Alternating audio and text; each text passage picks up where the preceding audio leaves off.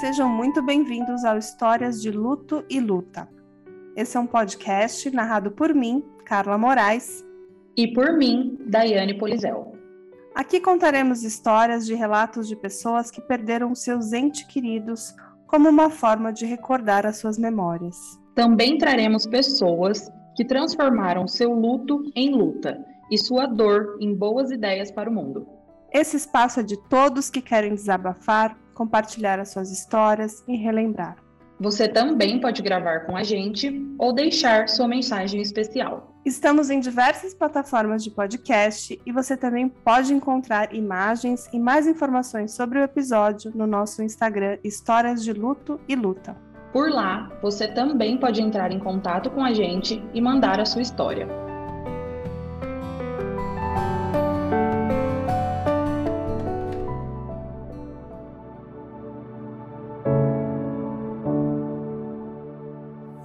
Já era mãe de dois meninos quando engravidou do Felipe. A família morava em São Bernardo do Campo, ABC Paulista. Nascido em 21 de abril de 2012, Felipe Martins da Silva era o xodó da casa. E para contar essa história, hoje eu vou chamar a sua mãe, a Ana Paula Martins. Ana, seja bem-vinda ao Histórias de Luto e Luta. Oi, Carla, boa noite, tudo bem? Tudo bom, Ana? Seja bem-vindo, o espaço é todo seu. E hoje vamos contar a história desse anjo.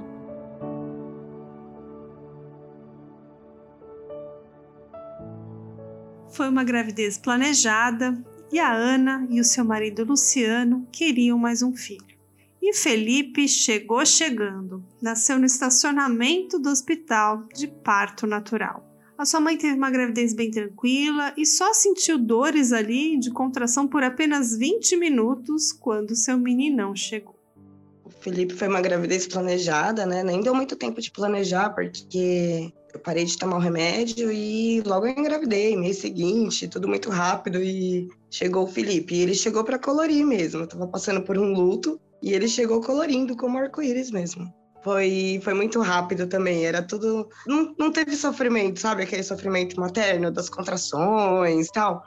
Não, eu tive. Ele foi até o final do final, 41 semanas. No final mesmo. E é, eu tive uma gravidez super saudável, sem problema nenhum. Eu comia coisas saudáveis, porque eu enjoei de Coca-Cola, eu enjoei de pão. Eu não engordei, eu não ganhei peso. Daí, com 41 semanas, o Felipe resolveu nascer, né? Chegar chegando. Falou, vou chegar chegando.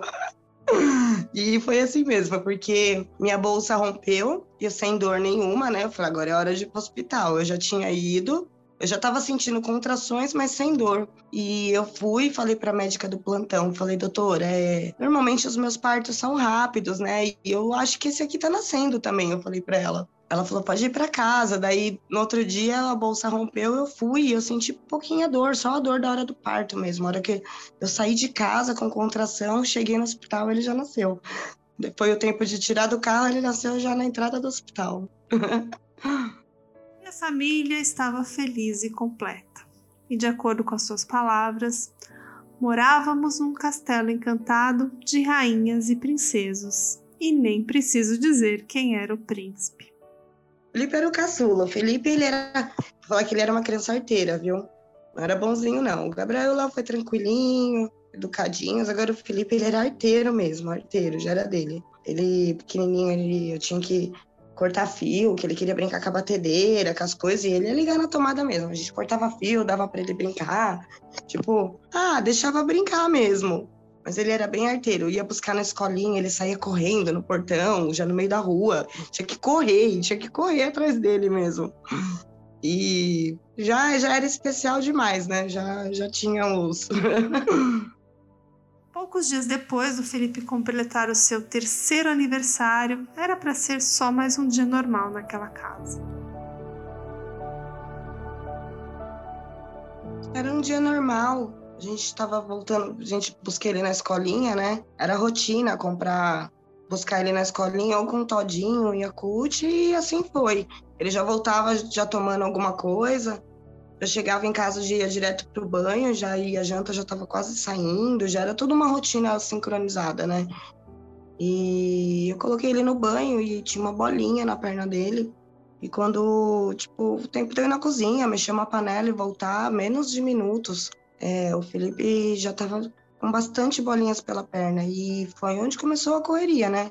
A gente levou ele no hospital, até então era uma crise alérgica. A gente tinha passeado na praia alguns dias antes, e na praia ele tomou algumas picadas de bichinho, mas já tinha passado as manchinhas e tal. E as manchinhas foram crescendo nesse dia do banho. A gente levou no hospital, voltou. Ele tomou, ele tomou medicação de antialérgico como de criança e dormiu tal. No outro dia acordou pior. Mas eu falei, ah, vai tomar o xarope que o médico passou e o efeito vai, né, vai reagir e vai melhorar. E foi piorando. Eu levei no postinho de saúde, diagnóstico de crise alérgica também. E daí foi quando começou a febre, né? Daí o Felipe seguiu, daí a gente foi para o hospital e aí começou mesmo. E quando eu falo que foi o batalhão, porque foi um batalhão mesmo. Não era só o Felipe para o hospital, né? A gente tinha mais dois filhos em casa, tinha o Gabriel e o Leonardo, que era só nós, né? Era eu, meu marido e as crianças, né?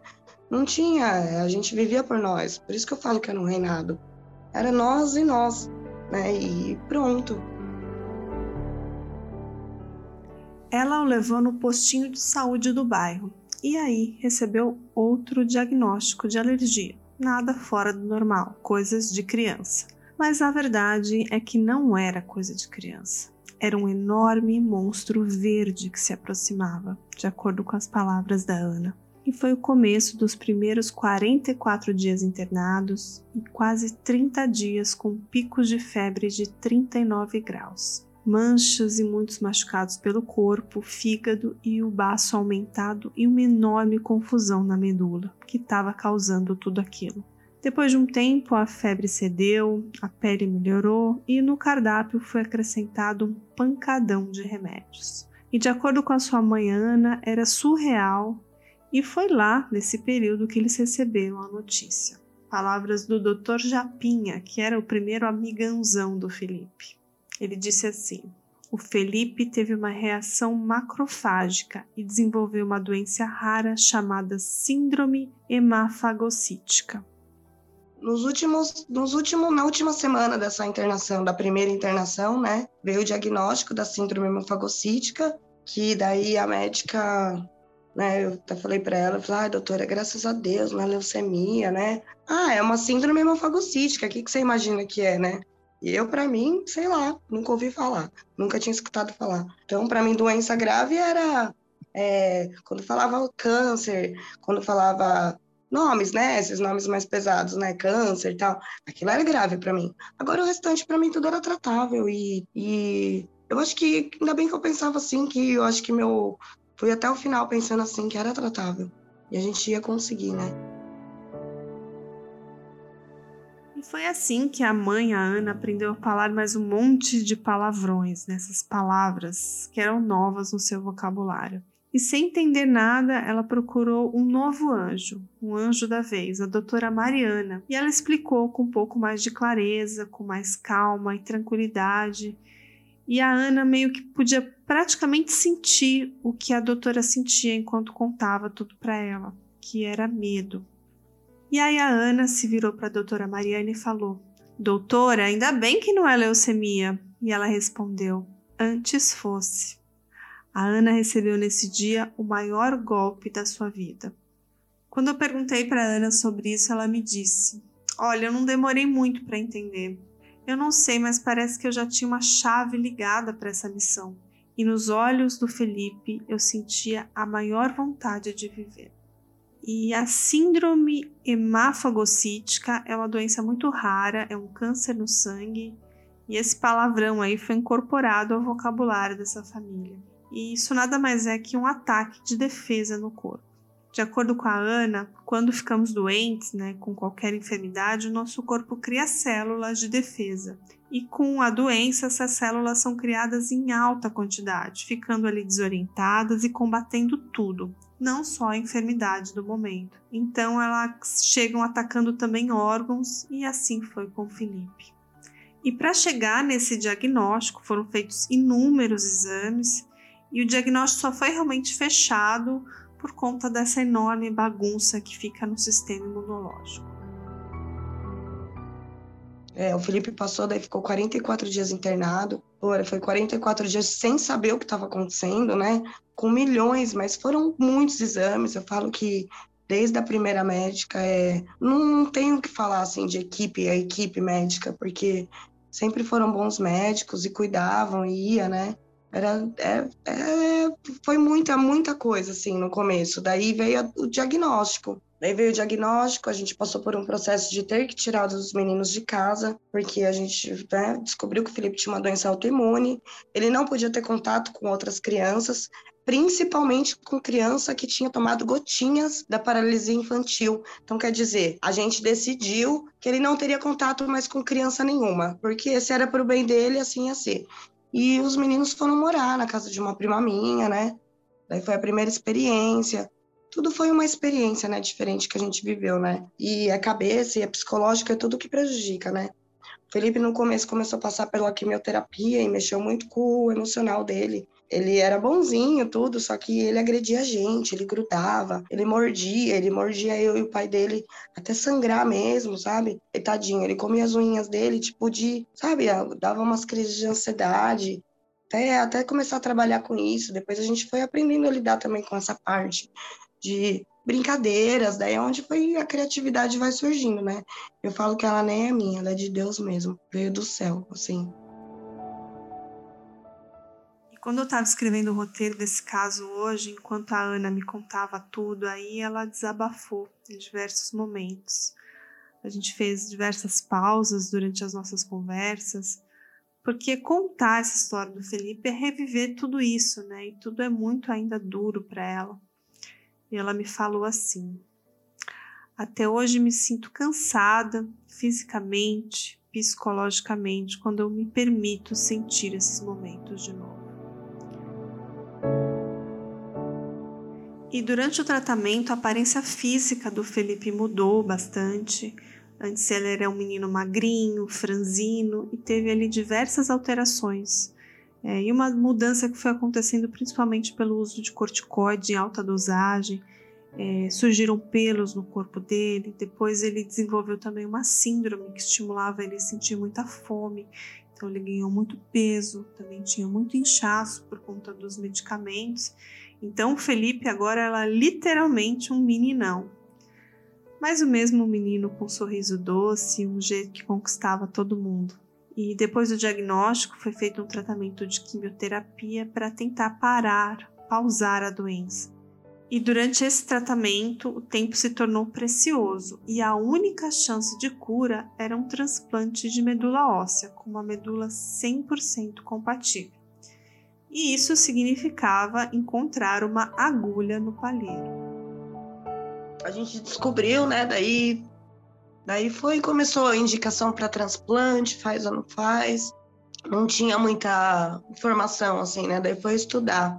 Daí assim, os detalhes que que é que eu te falo que a gente presenciava milagres em cima de milagres e muitos milagres, porque tinha duas médicas que eram que eram que, que, que eram capacitadas ali, que tava, né, que sabe da doença, que eram indicações para o transplante, né? No caso dele. E uma das médicas, ela chegou a ligar pra gente, sabe? Ela ficou sabendo do caso do Felipe, ela procurou a gente. Tipo, era as coisas aconteciam assim, tipo, ele, ele foi muito bem amparado, sabe? Gente, daí quando, che... quando a gente chegou no consultório dessa médica, daí foi feita uma consulta, né? Ela ligou e a gente foi para lá, a gente só ia, né? Onde falava, ah, tem que fazer em tal lugar, a gente só ia. A gente pegou o Felipe e foi para lá, era lá no, no perto do hospital mesmo do Samaritano, consultório dela e daí a gente teve que tipo a conversa foi uma conversa bem bem tipo digamos que de amor para amor ali, sabe? Porque vou resumir assim de uma forma até dura de falar, a gente tinha duas opções. Se fizer o transplante, pode ser que ele vai morrer. E se não fizer o transplante, ele vai morrer também, entendeu? A gente não tinha muita escolha, mas a gente tinha uma ferramenta para lutar que era o transplante, né? Mas nada garantia a cura mesmo. Então a gente entrou numa verdadeira guerra, porque ele desenvolveu milhões de doenças depois. Felipe tomava 30 tipos de remédio por dia, não eram 30 comprimidos, né? Era um, um pancadão surreal mesmo, tipo, eu não consigo tomar três de pirona que meu estômago vai revirar, sabe? E, e era surreal, assim. E realmente foi uma corrida contra o tempo, porque o Felipe é um menino muito amado e foi assim que o batalhão foi crescendo e junto ficando mais forte. E era lindo de se ver caravanas, reportagens e muita gente se unindo e muitas campanhas em prol dele. É todo mundo focado em encontrar um doador, é, irmãos de fé e todos ali numa mesma corrente. Então eles entraram naquela fila de espera com toda essa gente, com um batalhão de pessoas, todos à espera de um milagre. A gente estava no hospital, né? Era tipo penúltima sessão, última sessão da quimioterapia. E era o corredor lá do Hospital Alvorada, né? Do primeiro hospital que a gente estava ainda. E a gente passou, a gente ficou mais ou menos um ano, mais ou menos, por lá, né? Era todos os dias tinha que estar presente lá. E a doutora veio e tal, e a gente triste, né? E ela falou, ó, ela entrou, né, no todo o proceder, resultado dos exames e tal, e ela falou, então, e é a última nossa sessão de quimioterapia, né, desse tratamento, é a última. Não, a gente não tem muito mais o que fazer, tipo assim, com as palavras bonitas, né? Tô resumindo aqui. E ela falou, a gente encontrou uma medula 40, 4 por 10, 6 por 10, mas o indicado mesmo seria o 10 por 10, porque é um risco, né? Nem, nem, né? Enfim. E ela foi embora, e ela saiu do quarto e nem deu tempo da gente pensar naquilo, né? E o barulhinho do salto dela andando no corredor, toque, toque, toque. E daqui a pouco o barulhinho voltando era a doutora. Ela tinha acabado de receber o e-mail do Hemocentro, né? Não sei de onde vem o e-mail, comunicando que foi encontrada uma medula 100% compatível, que era um homem de 44 anos, é, residente dos Estados Unidos, né? E, e que ele topou, que ele aceitou de ser o doador do Felipe. Então a gente aquele dia achou agulha no palheiro. Literalmente, a gente ganhou na Mega Sena, a gente achou agulha no palheiro e. Nossa, foi dia de comemoração. A gente voltou para casa, tirou um monte de foto com o Felipe, porque o transplante ia sair e a cura chegou, né?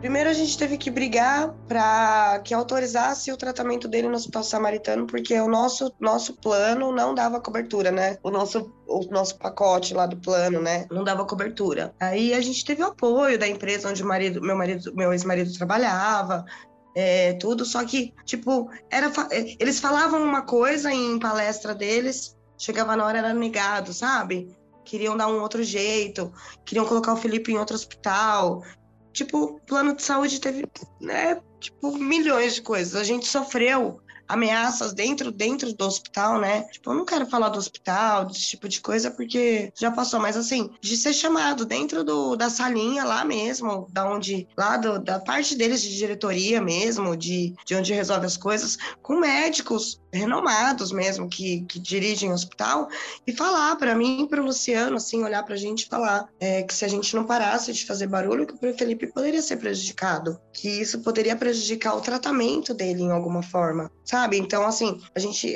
recebia algumas ameaças. Enfermeiro errar duas vezes no home care em casa, de dosagens fatais que ia ser para o Felipe. E era tipo, eu acho que é, é mãe, sabe? A criança tá caindo e a mãe corre, e eu chegar na hora e conseguir ver cinco ampolas abertas de uma medicação que era para usar, tipo, meia miligrama de uma ampola, e tinha cinco abertas. Tipo, ou até o enfermeiro sabe que aquilo não pode, que aquele remédio não pode, aquele remédio é forte. Tipo, então daí assim, eu passava esses medos, a gente não dormia. Eu e o pai do, do Felipe, a gente realmente não dormia. Mesmo confiando em todo mundo, assim, com uma equipe maravilhosa, a gente não dormia e nem arredava o pé. Foram dois anos e três meses com a gente em cima.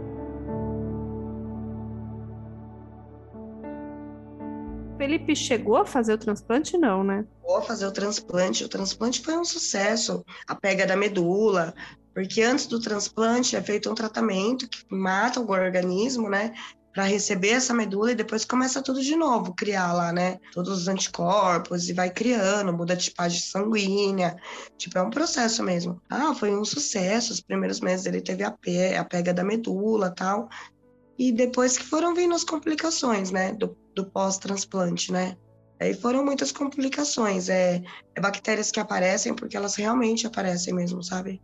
E é, milhões de coisas que não pode fazer e medicações. E... Aí o Felipe fez o, o transplante, ele voltou para casa depois? A gente sempre estava num processo assim, três meses no hospital, 15 dias em casa. Às vezes, um, um, mês no hospital e meia hora em casa. Chegava em casa, já tinha que voltar. E às vezes da, conseguia ficar uns 15 dias em casa, tipo, mas todos os dias indo lá no hospital. Tinha que colher um exame e voltar. Às vezes a gente pegava folgas de dois, três dias mas estava sempre ali, né? Quando pegava folgas é porque tinha algum home care que ia aplicar o remédio em casa. Era muito remédio, era muito remédio.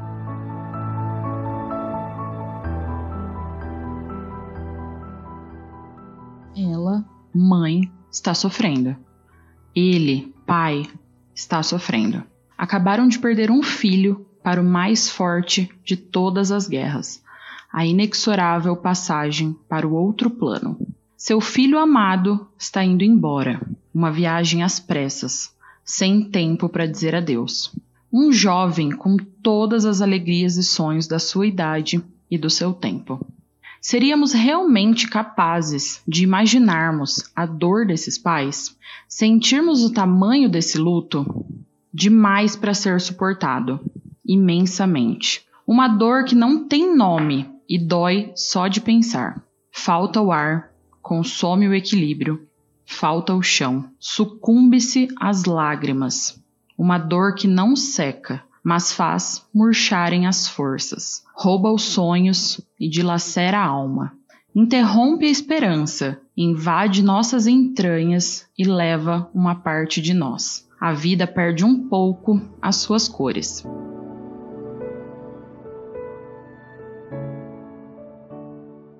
aconteceram muitas coisas, assim, é muitas coisas mesmo. A gente achou que tinha pego, sabe? Aí o Felipe passou por um coma, né? No meio do caminho aí, no meio do processo. Depois do transplante, depois da pega, ele entrou em coma, com uma insuficiência renal e respiratória, né? E foi desenganado ali também, não voltava mais. Ele ficou mais de 20 dias, quase 30 dias em coma. E no meio de tudo isso, eram muitos médicos que cuidavam do Felipe, muitos mesmo. Era uma equipe muito grande, né? É, e uma das médicas chegou a falar pra gente que, que a doença estava em atividade, a doença dele. E depois disso tudo isso foi abafado, sabe? A história foi transtornada e, sabe? A gente não entende, porque eu acho que o importante também é que a pega fosse feita, né? A pega foi feita, tá curado. Mas a verdade é que a doença estava em atividade e ela foi combatendo o rim, o pulmão, o intestino dele dava problema, que era realmente o que ela fazia, né? Psicoló o neurológico mesmo, né? Chegou a afetar, tipo, no final mostrava nos exames, sabe? Pintinhas, é, Felipe desenvolveu um câncer no rosto, sabe? Nos últimos, no último mês a gente chegou a fazer uma biópsia do carocinho da cabeça. E esse carocinho já era um monstrinho que estava trabalhando na coluna, tinha nódulos, nódulos espalhados pela coluna. Né? então, assim, daí né, não sei nem se se a gente diz que foi o transplante, que foi a doença, né? Só tinha que ser, né? E, mas não tinha muita moleza, não. Ele estava ali firme e forte. No final, processo do final, Felipe já não andava mais, sabe? A gente carregava ele no colo para todo lado nos últimos dias e era só eu e o pai dele que conseguia pegar ele. Ninguém mais conseguia por conta da dor, né?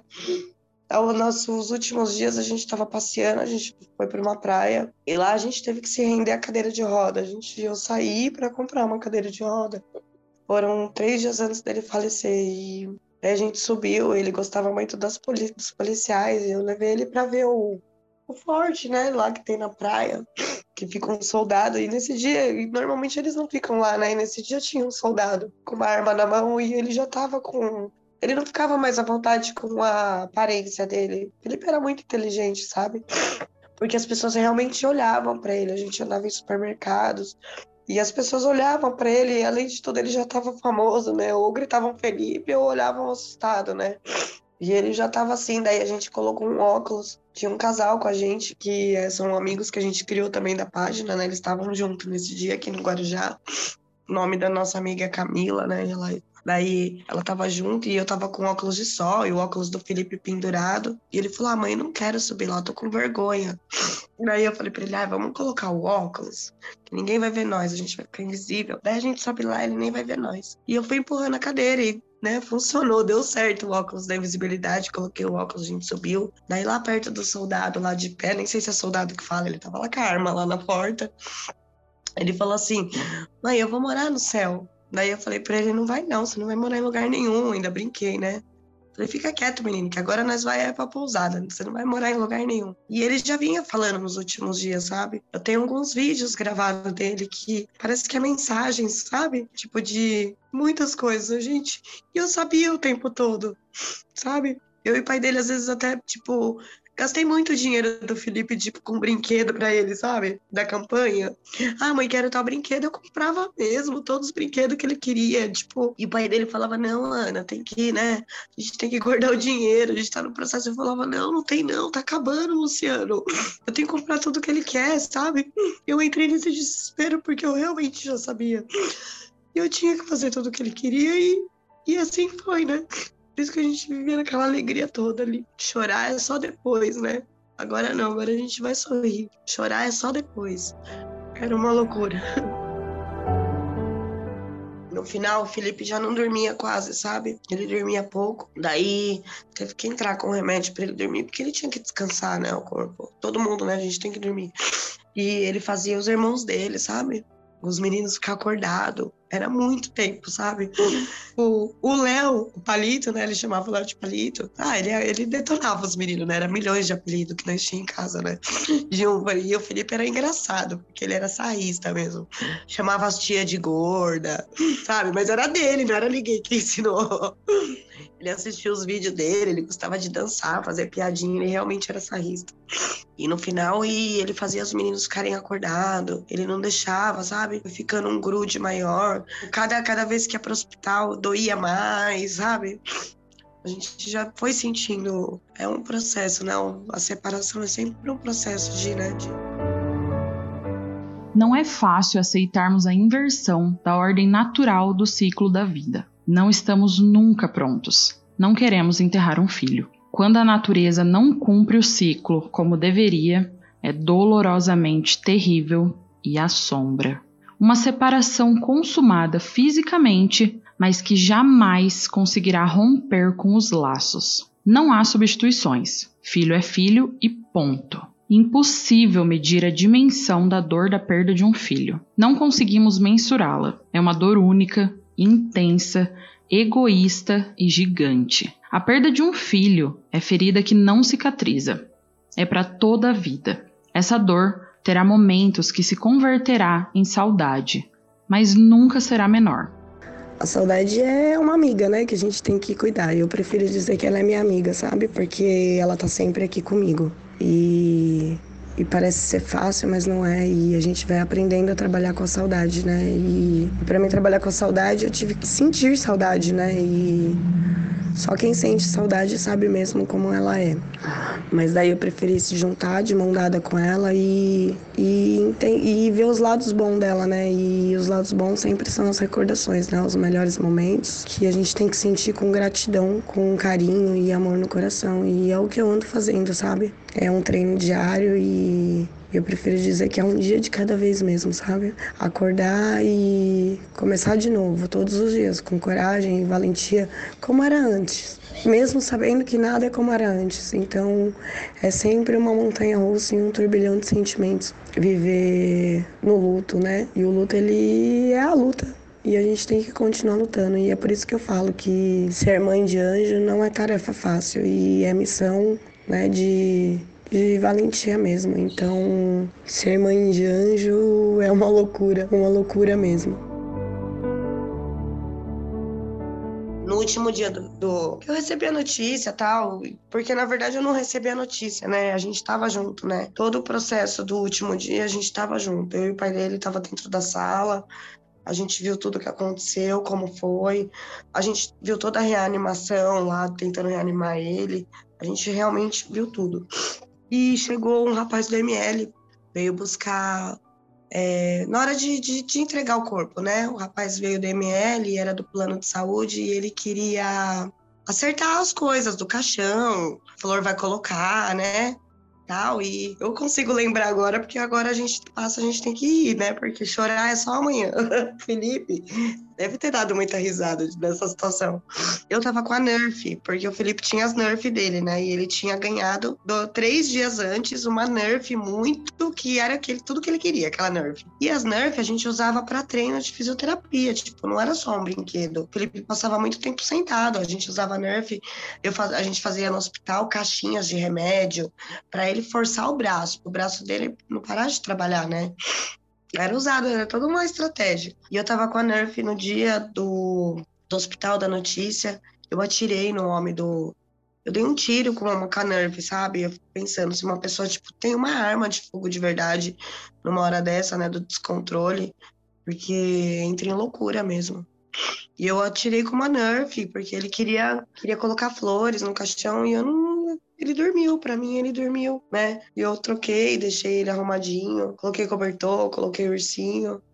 E nem sei se esse foi o último dia, sabe?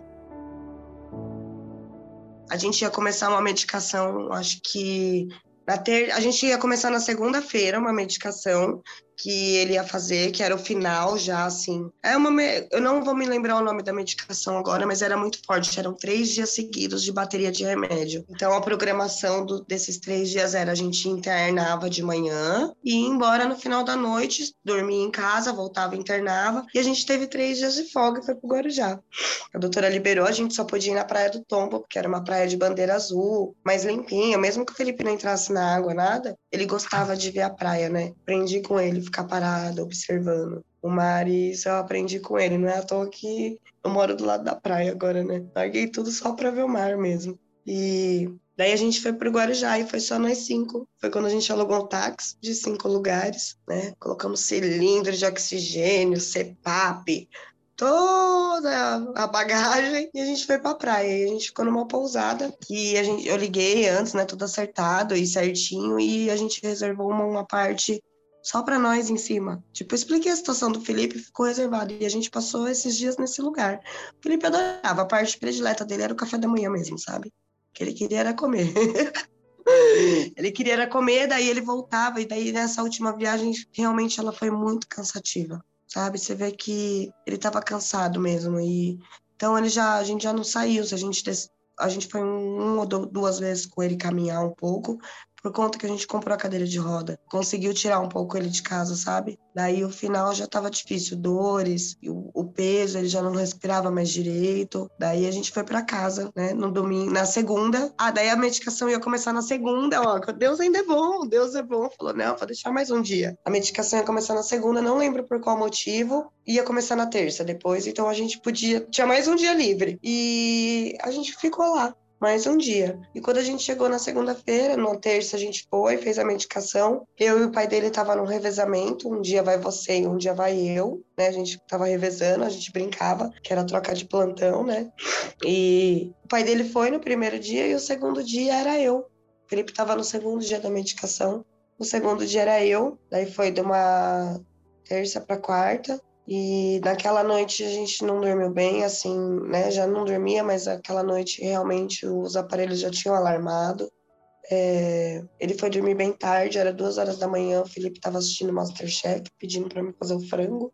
Tava passando, era o programa predileto dele, assistir Masterchef de madrugada. E daí os, ele dormiu pouco, respirou muito mal, os aparelhos alarmaram, mas, tipo, como as coisas já vinham piorando, eu nunca imaginei que fosse acontecer, mas dentro de mim a gente tava, a gente tava aparelhado para aquilo, né? Com aparelhos, com remédios, porque eu andava com um kit de, de remédio que a qualquer momento ele podia ter uma hemorragia.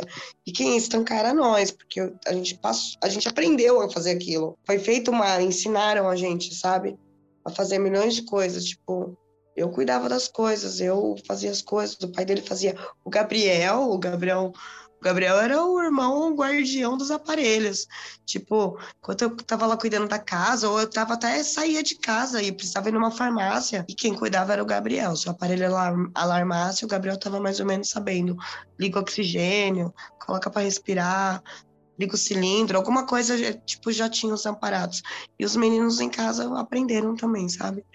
Tipo, é por isso que eu falo que ali era um reino mesmo, a gente era um castelo. Porque um realmente cuidava do outro, sabe? A parceria ali foi grande o tempo todo. De todo mundo, do pai do Felipe, dos irmãos dele.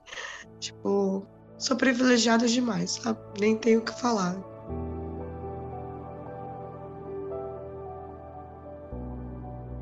Ah, ele tá. A gente, né, alarmou. Daí, como antes de dormir, a gente já deixava as coisas prontas, né?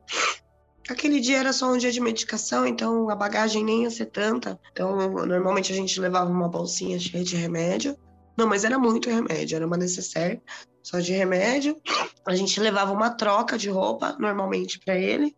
Mais nada, assim, tipo, era bate e volta no hospital. Tudo bem, bate e volta assim, né? Chegava de manhã à noite, mas lá ele tinha tudo que ele precisava, comida, as coisas, e a gente se virava por lá. E nesse dia ele falou assim: ele tinha ganhado a Nerf né? A Nerf linda que ele queria. E ele falou, mãe, leva minha Nerf, porque o Gabriel Léo vai querer brincar com a Nerf. E, tipo, aquele dia ele acordou meio do mal, não quero dividir minha Nerf, sabe? e aí foi, a gente levou a Nerf, daí tinha, a gente ia de táxi normalmente, tinha um motorista que cuidava, né, assim, era uma empresa lá de São Bernardo, que era, né, digamos que os Anjos da Vez aí era onde meu marido trabalhava, eles patrocinavam o táxi do Felipe de ida e volta. E a, daí tinha um motorista só que levava a gente, a gente fez um, uma ida normal. O Felipe gostava de ir comendo, né? Ah, eu levava uma mochilinha. Sempre tinha que ter uma mochilinha na lancheira, tinha um lanche, né? Mochilinha de escola mesmo. Daí eu colocava lá banana, um lanche, o que ele podia comer no momento, colocava. Aquele dia provavelmente tinha banana, pão com queijo e presunto, alguma coisa do tipo assim, que era o que ele estava comendo assim no, na, nos dias. E a gente foi para o hospital, uma internação de rotina. Chegou, bom dia para todo mundo, entrou. A gente entrou e ele internou lá no P2, que era o andar que ele ficava, né, para medicação. Instalaram a medicação. Ele ficou deitadinho, ele já estava meio morocochô desde a viagem já, sabe? Ficou deitadinho e pai dele deitou de um lado da poltrona, eu deitei do outro. A gente também acabava dormindo. Quando o Felipe dormia, a gente encostava e ficava lá e dormia, né? Ficava mexendo no celular. E daí nesse dia o Felipe dormiu, acordou, ele almoçou. Eu lembro, me lembro que chegou o almoço dele e o pai dele que deu comida para ele nesse dia. E eu desci justamente para me comer alguma coisa. Não consegui comer nesse dia, passei mal na pracinha tipo, inexplicável, não sei explicar. Tinha uma pracinha do lado do hospital, eu sentei, eu comprei um refrigerante pequenininho desses caçulinha, sentei e eu vomitei na pracinha, comecei a passar mal. Eu me lembro que eu liguei para uma enfermeira, que era amiga, que eu me lembrava que ela também estava no horário de almoço, que era justamente para ela ir lá, porque eu não estava me sentindo bem mesmo. Bem, bem fisicamente, assim, de passar mal, que não é rotineiro meu passar mal. E entrei, daí melhorei, vomitei, passei um e vomitei, voltei para dentro do hospital. E quando eu cheguei no quarto, Felipe já tinha almoçado e ele estava dormindo, cochilinho da tarde mesmo. Uma tranquilidade, estava tudo muito tranquilo. E eu deitei e eu acabei encostado, não estava dormindo, estava na poltrona e eu ouvi quando ele pediu para fazer xixi mas o pai dele já estava ali de pé, rapidinho, era tudo muito rápido. Nem me mexi, deixei o pai dele pegar. E quando o pai dele pegou ele, com o papagaio na mão, né? Porque a gente erguia ele, abaixava a calça, encaixava o papagaio no pipi dele, ele fazer xixi era um processo, né? Abraçava ele, encaixava o papagaio. E o Felipe caiu ele não chegou a cair, mas ele tombou no colo do pai dele. E eu levantei muito bravo até, porque não mexe no cristal, né? Não deixa o cristal cair, mas na verdade ali, ali já não tava mais, né? Acredito que ali realmente eram os últimos minutos. E ele caiu, eu fiquei um pouco brava. E só que foi tudo muito rápido. Quando eu bati o olho assim, eu já vi os olhinhos dele parado. Tipo, não tinha reação mais dele, sabe? Meu filho já não tava mais ali. Os olhos não brilhavam mais. Daí eu comecei a gritar e as enfermeiras vieram, a médica veio. Foi realmente uma correria, porque a gente cortou mangueirinha com a boca para tentar ligar o oxigênio porque ele tava bem, sabe? Uhum. E ao mesmo tempo que as médicas vieram, tinham acabado de ver que aquele dia os exames de sangue todos os dias colhiam, né? E aquele dia os exames bugaram todos. E o banco de sangue já estava sendo ativado. É, pedir, pedir o sangue já, porque ele estava precisando receber sangue naquele dia. E não tava nada na programação, sabe? Aquilo ali. Foi tudo muito rápido, subiram com o Felipe pra UTI. Eu não me lembro mais de algumas coisas, eu realmente tenho um branco desse dia de algumas partes. Falo que é um processo, o cenário ele vai voltando e ele vai voltando aos poucos, sabe? Daí a gente foi tomar um café, eu e o Luciano, a gente desceu porque ele ia pra UTI e não podia entrar, então a gente tinha que fazer hora em algum lugar. Normalmente a gente descia e tomava um café preto. Não tinha muito o que fazer. A gente desceu e, e foi o tempo de eu pedir um café dentro do hospital mesmo. Não saí, a gente não saiu para fora. A médica dele mandou uma mensagem para mim subir com urgência para UTI. E eu entrei, e quando eu entrei, já tava no processo de que eles tentaram entubar o Felipe, né? Mas, né, falaram para mim lá mesmo que ele mesmo não deixou, sabe? Tipo, ele já não queria mais, né? E ficaram, tentaram reanimar ele muito tempo, mas bastante tempo, sabe? O Felipe era muito querido e amado dentro do hospital. Eu realmente vi todo mundo triste nessa hora. E não deu. A gente pegou ele no colo. Ele tava leve, sabe? Ele tava curado, ele curou. Ele não tinha mais aquela barriga, ele não tinha mais aquele peso, ele tava com o corpo molinho, ele não tinha dor, porque eu abracei ele, sabe? E no final a gente já não podia mais. Porque ele sentia as dores dele, né? Aí ele curou. Isso que eu te falo que agora é só Deus quem dá mesmo, sabe? A gente não sabe de nada, né? E é só Deus que dá a cura. E o Felipe curou. E esse foi nosso último dia, né? Mas terminamos mesmo falando de frango. Queria comer um frango, queria levar nerf para os meninos não ficarem com a arminha, né? E foi um dia, era um dia tranquilo, era para ser mais um dia.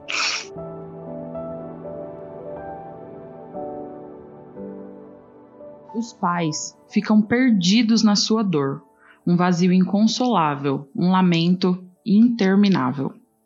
Que ninguém se atreva a estancar essa sangria no coração de uma mãe e de um pai. O choro é demasiadamente solitário e triste. Não se decifra um amor que transborda em lágrimas. Não encontro consolo.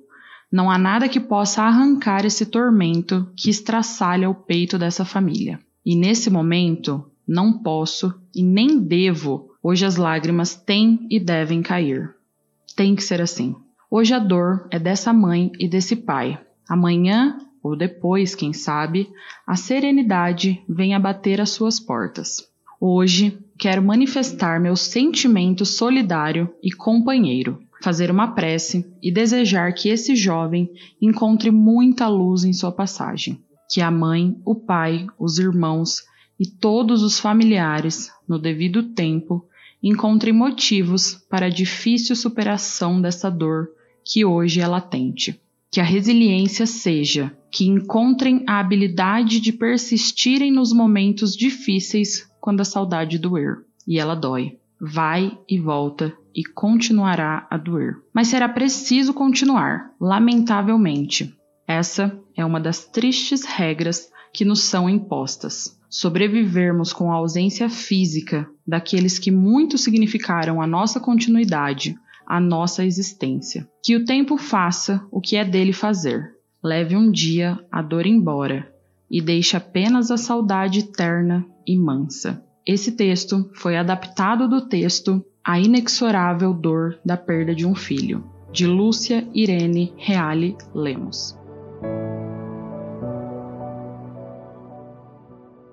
Eu vou falar de mim um pouco, assim, eu vivo uma aventura todo dia, vou falar que é Deus que me colocou na aventura para ocupar minha cabeça. tipo, vou ocupar a cabeça desse ser aí, que senão ela vai ficar fora da casinha. e separei, né, a gente se separou, nossa missão cumpriu, prefiro dizer assim, né? Porque foi um parceiro e tanto. Gratidões mesmo ao universo pela parceria que a gente teve. E a gente se separou um pouco, um pouco acho que um ano e meio, um pouco tempo, um pouco tempo depois. E eu resolvi largar São Bernardo, que é onde eu morava. Não sei, nem sei o motivo é o Felipe, sabe? Mas eu acredito que seja, né? digamos que traumas do luto, mas larguei tudo e fui morar na praia. Morei um tempo na praia, daí acabou que eu queria morar sozinha e acabou mais gente indo morar comigo. E agora eu consegui, agora eu tô sozinha. eu moro sozinha numa cidade ocidental de Santos. É um cantinho no meio do mapa, tipo, moro rodeada de mato. Vim pra ficar na tranquilidade mesmo, tipo, falo que aqui onde eu moro nem, nem é uma casa, é um quartinho de cura. Nem móveis eu tenho, para te contar a verdade, tô na aventura mesmo. Nem móveis eu tenho.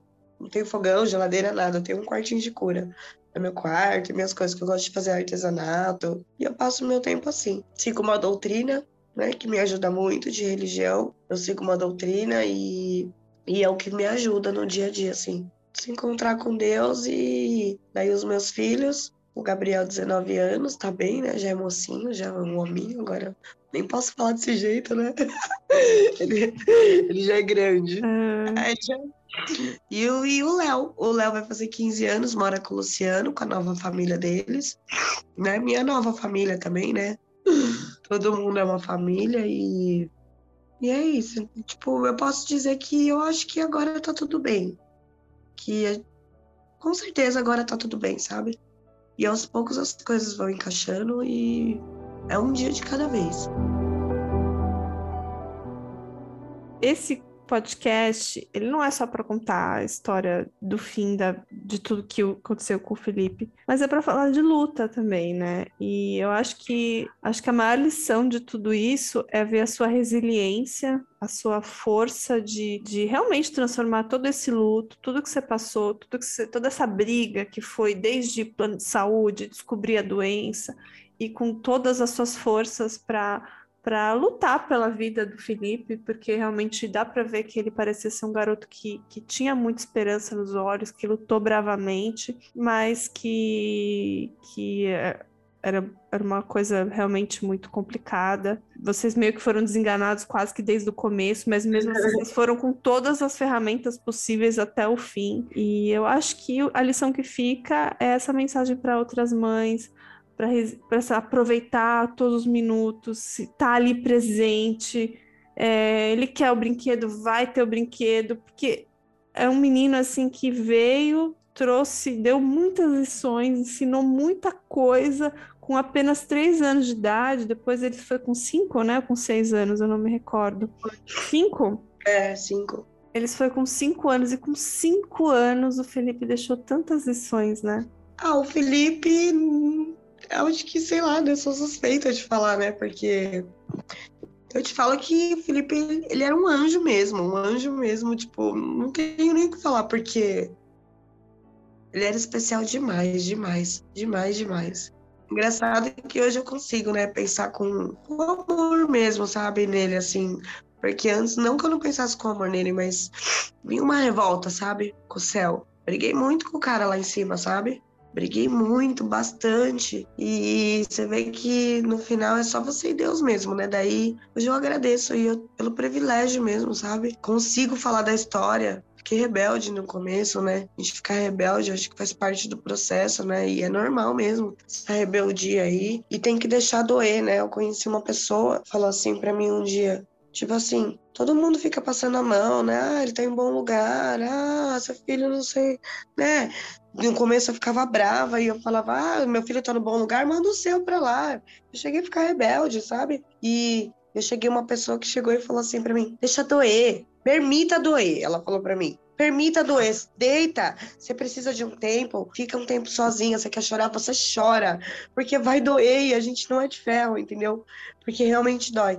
Só que daí a gente depois deixa chorar para limpar, né? E tem que levantar e não tenho nem motivo para cair, né? Porque é essa lição que o Felipe deixou. Ele nunca me deu motivo para cair, né? Não, não, não tem, não tem. Vou chorar amanhã, né? Hoje não, hoje eu vou dar risada.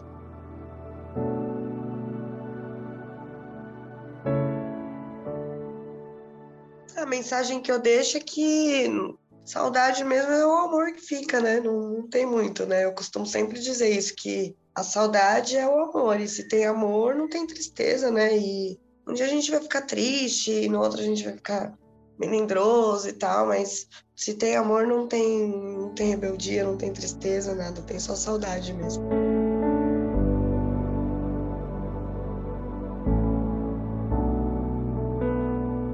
como sabem, sou Daiane Polizel, psicóloga, e vou falar um pouquinho sobre o luto. O luto é um conceito que está intimamente ligado ao conceito da dor. Então, se você que está nos ouvindo já passou por dores extremas, como quebrar ou deslocar um membro do corpo, sabe o que estamos falando. Mulheres que já passaram pelo processo de contrações do parto ou até mesmo de um parto normal também sabem. Porém, quando falamos da dor psíquica, é necessário notar que ela é muito diferente da dor física com relação a um ponto específico. A dor mental não pode ser apaziguada. Quando você tem um bebê, após o parto, a dor para. Um membro quebrado tende a não doer mais quando está totalmente recuperado. Entretanto, quando a dor é a do luto, não há o que fazer para que seja apaziguada. E por esse motivo, ela tende a ficar mais intensa com o tempo, e não o contrário. Mas lembrem-se, estamos falando de um processo do luto. Então, há esperança para conseguir lidar com essa perda, essa dor e com a vida no período pós-luto. Você só precisa da ajuda certa. E no momento certo, com essa ajuda, essa dor vai diminuindo. E como foi dito no texto, ela se transforma em aceitação e em saudade. A história do anjo Felipe é, acima de tudo, uma luta incansável contra um inimigo cruel, uma doença sanguínea, onde os pais travaram uma batalha com o sistema de saúde, plano médico, mas que, mesmo lutando com todas as forças, seu corpinho não aguentou. E também sobre aproveitar cada momento, cada riso, cada pequeno milagre.